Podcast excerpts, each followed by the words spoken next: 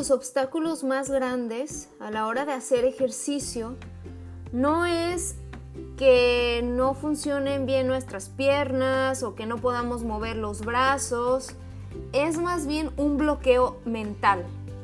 Se trata no de una falta de capacidad, sino de una falta de ánimo. Es por ello que creo que es muy importante entrenar también la mente. Nuestro cerebro es una máquina especializada en identificar amenazas. Por naturaleza nuestro cerebro busca nuestra supervivencia, no la felicidad. Ahora entiendo por qué somos seres tan ansiosos y desagradecidos. Vivimos en un mundo mucho más seguro ahora, ¿no? Que nuestros antepasados, pero nuestro cerebro sigue centrando su atención en todos los problemas a nuestro alrededor. Por eso vivimos abrumadas muchas veces por cosas que nunca suceden. Para reducir la ansiedad debemos contrarrestar esta inclinación natural con una buena dosis de objetividad y para esto necesitamos desarrollar la virtud de la gratitud. Hoy hablaremos de cómo nuestro cerebro distorsiona la realidad y cómo un sencillo cambio de perspectiva puede mejorar tu vida. La gratitud te ayudará a mitigar la ansiedad, a comer mejor, a hacer más ejercicio y en definitiva a ser más feliz. ¿Y quién no quiere ser más feliz hoy en día? Una revisión de distintos estudios confirma que tendemos a enfocarnos más en los obstáculos que debemos superar que en las bendiciones que obtenemos a cambio. Los obstáculos demandan esfuerzo y concentración, pero al mismo tiempo nos brindan beneficios que muchas veces no podemos ver porque estamos bloqueadas. Es decir, que nuestra mente ve obstáculos demasiado grandes y beneficios muy pequeños. Paradójicamente, nos pasa lo contrario cuando vemos a las demás personas. Asumimos que han tenido menos problemas y más privilegios. Esta es la receta perfecta para una vida de resentimiento y envidia. No se trata de negar nuestros problemas, ni, ni tampoco de vivir como en una burbuja irreal y fantasiosa, sino de adoptar una visión más equilibrada de la realidad, porque no es negar ni es tampoco evadir, sino encontrar la perspectiva correcta. Veamos cómo nos puede ayudar la gratitud para combatir con este mal. Primero, quiero decirte que esto que te voy a compartir no lo hago porque me considere la persona más agradecida del mundo ni porque sea una experta en el tema. Al contrario, lo que te quiero compartir es justamente lo que yo también necesito aplicar a mi vida cada día. Así que siéntete acompañada en este proceso de cultivar la gratitud. Creo que es algo que todos necesitamos hacer.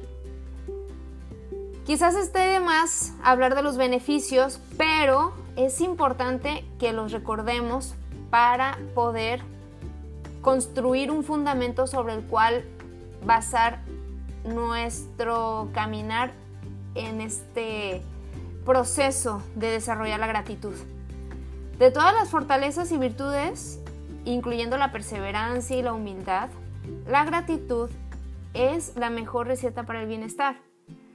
Sentimientos de gratitud se asocian con infinidad de beneficios. Mejor salud, tanto física como mental. Menos estrés, menos ansiedad, menos depresión. Mayor satisfacción laboral, mayor satisfacción en la vida en general. Mejor descanso, mejor rendimiento académico, mejores relaciones personales, menos materialismo, menos arranques de enojo, como iremos viendo, la gratitud logra todos estos efectos por distintas vías, tanto fisiológicas como psicológicas. Como casi todo, la gratitud es en parte un rasgo innato ligado a nuestra personalidad, pero es también una cualidad que podemos cultivar. De hecho, pensamientos de gratitud generan cambios observables en distintas zonas del cerebro. Por ejemplo, se hizo un estudio donde se dividía a los participantes en dos grupos. Uno debía reflexionar sobre cosas que agradecía y el otro grupo debía pensar en cosas que le molestaban. El grupo número uno enfocado en la gratitud eh, les dijeron que hicieran lo siguiente. Hay muchas cosas buenas en nuestra vida, les dijeron. Eh, muchas razones por las cuales debemos estar agradecidos. Pensando en la semana pasada, escribe cinco cosas por las que te sientes agradecido. Entonces, esta fue la tarea para el grupo 1 enfocado en la gratitud. El grupo número 2, enfocado en los problemas, les plantearon lo siguiente. Hay muchas cosas que nos molestan en nuestras relaciones, en el trabajo, en nuestra salud. Pensando en la semana pasada, escribe cinco problemas que hayas tenido. Y aquí yo, yo pienso, cinco son muy pocos, ¿no? Uno podría hacer una lista hasta como de 30 o más. A pesar de hacer este ejercicio solo una vez a la semana, las diferencias entre el grupo 1 y el 2 fueron claras. El grupo que reflexionaba sobre las cosas buenas reportó mejor satisfacción general y mejor salud. Y curiosamente hicieron más actividad física. Esto me lleva a pensar que la negatividad quita energía. ¿No les ha pasado? Que mientras más negativa andes, menos productiva eres. O sea, andas de, de tóxica y no tienes ganas de nada, absolutamente de nada. Entonces, realmente, un cambio de mentalidad va a afectar significativamente nuestra vida diaria. Esto incluye nuestro entrenamiento. Y ya que mi deseo es que disfrutes tu vida fitness y encuentres motivación para entrenar, te quiero compartir unos consejos para cultivar la gratitud que sé que te ayudarán no solo físicamente, sino emocionalmente. Yo sé que cambiar toma tiempo, ¿sí? Es un proceso y estoy súper consciente de ese proceso. Pero hay estudios que confirman que prácticas sencillas surten efecto. La gratitud es como un músculo y debemos fortalecerla poco a poco, día a día. Entonces vamos a empezar con el consejo número uno. Ten un diario de gratitud. Los beneficios de escribir las cosas que agradecemos son demasiadas. Estudios señalan que escribir en papel las cosas que agradecemos reduce los síntomas de tristeza y ayuda a dormir mejor. También mejora la motivación laboral y el bienestar en general. Algunas preguntas que puedes hacerte a la hora de escribir en tu diario son las siguientes. ¿Qué fue lo mejor de tu día? ¿Quién hizo algo bueno por ti durante el día? ¿Qué cosas podrían haber salido mal pero no pasaron? Y mientras más específica seas en este punto, va a ser muchísimo mejor. Cualquier agenda o cuaderno te va a permitir hacer esta tarea. No te compliques demasiado la vida, no esperes a ir al súper a comprar el diario perfecto. Aún puedes empezar con una servilleta, en donde sea, solo agarra una pluma y ponte a escribir. También ayuda mucho que plasmes tus razones de gratitud en un papel y no solamente que las medites en tu cabeza. O sea, a la hora de ya transportarlo a algo físico, cambia las cosas y también te ayuda a repasarlo. Por ejemplo, si lo escribes en la mañana y llegas en la tarde y ves tu lista de agradecimiento, eso te va a obligar a recordar que tienes razones por las cuales estar agradecida. Entonces realmente vale la pena aterrizar esta cuestión de la gratitud a una hoja de papel. Mi segundo consejo para ti es hacer cartas de agradecimiento. Agradecer lo que otros han hecho por ti es más efectivo que agradecer simplemente cosas que te han ocurrido. Un estudio dividió a casi 300 personas que realizaban terapia en tres grupos. Un grupo continuó con su terapia normal. Otro añadió escritura expresiva. Esto es como un diario en donde escribían pensamientos y emociones. Y el último grupo complementó su terapia con el escribir cartas de agradecimiento a personas que les habían ayudado en algún momento. Después de varias semanas, las personas que habían escrito cartas de gratitud mejoraron más su estado mental que el resto de los grupos. Así que yo te recomiendo que escribas estas cartas de agradecimiento. Esto no solamente va a cambiar tu perspectiva en relación a las personas, tampoco va solamente a ayudar a tu estado de ánimo, sino que también si decides entregar las cartas, esto va a ayudar significativamente a la persona a la que tú se lo das. O sea, imagínate que no solamente tú piensas en los beneficios y en la forma en que esa persona te ayudó, sino que tú le das la carta, esa persona va a recibir algo positivo de tu parte que va a generar también otra razón por la que esa persona pueda estar agradecida. Entonces va a volver como una cadena de cosas positivas, de agradecimiento, de cosas que construyen y aportan. Entonces, no te detengas solamente a escribir cartas, sino que ve más allá y si te es posible, dale la carta a la persona. Tercer consejo, saborea las pequeñas cosas. Pasamos nuestros días esperando los grandes acontecimientos, pero la vida está realmente hecha de pequeños momentos. Lo triste es que nos acostumbramos tanto a ciertas cosas que dejamos de valorarlas. Te animo a que busques ser más intencional a la hora de llevar a cabo tus actividades. Pon atención a los detalles. Esto te ayudará a transformar experiencias tediosas y cotidianas en cosas placenteras.